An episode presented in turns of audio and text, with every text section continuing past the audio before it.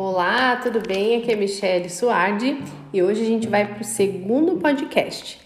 No nosso podcast de hoje a gente vai falar sobre a parte espiritual, emocional e física em relação a todo o nosso cuidado com o nosso corpo. Se você quer saber mais, continua por aqui.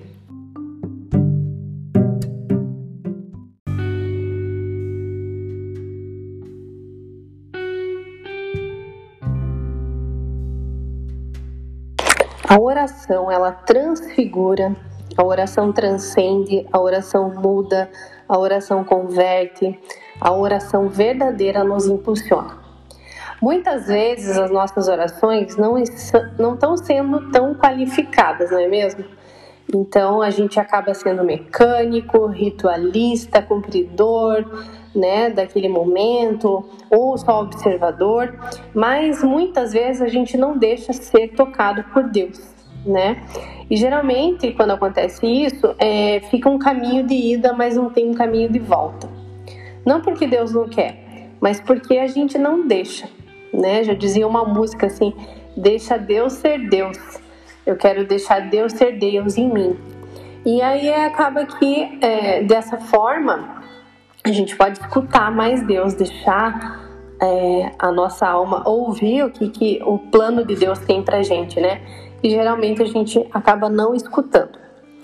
Então, na mesma proporção que a gente dedica a cuidar do nosso corpo, a gente deve dedicar a cuidar, cuidar do nosso espírito. Se na mesma proporção que buscamos manter a sobrevivência do corpo, Que tal a gente buscar se manter a sobrevivência da alma? Dessa forma, a gente não seria tão doente espiritualmente, desnutrido, desesperado, desgastado. Por isso, insisto em tanto na disciplina de reservar um momento na intimidade com Deus. A oração é um combate e a gente deve lutar contra tudo aquilo que nos faz desanimar, como a sensação de fracasso, ressentimento, decepção, de não termos sido atendidos. É, tem uma, uma parte aqui também que fala é, do, de um dos padres no deserto, que é assim: Não te aflijas quando não receberes imediatamente de Deus o objeto do teu pedido. É que Ele quer fazer-te ainda maior bem por tua perseverança em permanecer com Ele na oração Evagrio Pontico. Esse é, é o autor dessa frase. Então, terminando assim, eu cito mais um grande santo, que é o Santo Afonso de Ligório. É preciso que nos convençamos de que a oração depende de todo o nosso bem. Da oração depende a nossa mudança de vida, o vencer das tentações. Dela depende conseguirmos o amor de Deus, a perfeição, a perseverança e a salvação eterna. Então, gente, hoje eu quero trazer para vocês essa reflexão, né? No podcast anterior eu falei um pouquinho sobre o movimento. O movimento gera cura. E talvez esse movimento é, você tenha pensado aqui, ah, vamos é, fazer o exercício, é ótimo, mas eu sempre trago os três R's, então é ritmo, ritual e responsabilidade.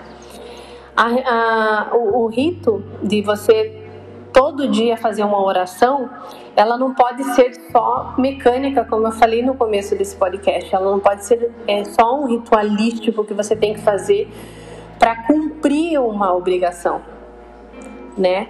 É, você tem que fazer isso, deixar Deus agir no teu íntimo, porque o movimento do corpo, né? Essa dedicação que a gente tem de cuidar do corpo, ele deve existir porque é, é ali que é onde habita o nosso sagrado.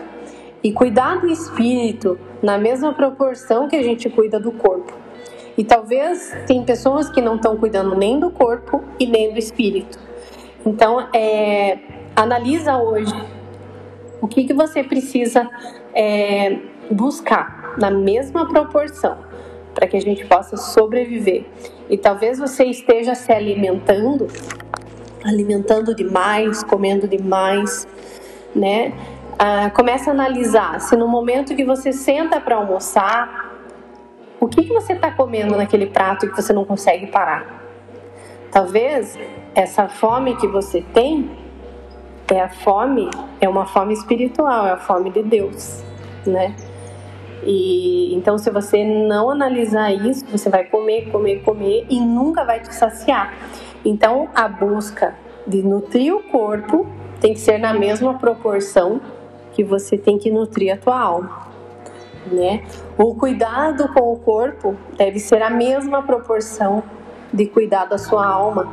A gente tem que treinar o corpo, fazer o exercício, mas a gente tem que treinar também na oração. E esse treino na oração nem sempre é pedindo. Esse treino na oração muitas vezes é em silêncio, é ter, escutar, é treinar o nosso ouvido para ouvir Deus, é treinar o nosso coração para ter compaixão com o próximo, é treinar os nossos olhares na hora de julgar uma pessoa é treinar o nosso olho para que a gente não julgue, mas que a gente olhe com mais compaixão. É treinar a nossa língua e saber a hora de calar e a hora de falar. É saber a hora que a gente vai deixar de ser uma afronta para uma, uma pessoa e trocar por confronto. O confronto é diferente de uma afronta. A afronta é você querer provocar a pessoa e falar coisas que talvez não deveria falar. E o confronto é você se posicionar com uma verdade sem é, ferir o coração daquela pessoa. Esse confronto ele pode ser muitas vezes em silêncio, pode ser com palavras mais amenas. E com tudo isso precisa de um agir maior, desse agir espiritual, né? Eu chamo de Espírito Santo. Eu não sei como que você é, adere isso em relação à tua religiosidade. Eu não estou falando aqui de religiosidade, mas estou falando da parte espiritual. Então vamos deixar que Deus possa agir no nosso coração de uma maneira que a gente possa transbordar, que a gente possa transcender, né? Ah, então tudo isso transfigura a gente, transcende, muda, converte e nos impulsiona, nos impulsiona para sermos essas pessoas em movimento. Então é um movimento espiritual, é um movimento físico e com certeza você vai ter maravilhas na sua vida. Eu desejo um ótimo dia para você e espero o teu feedback aqui deste podcast.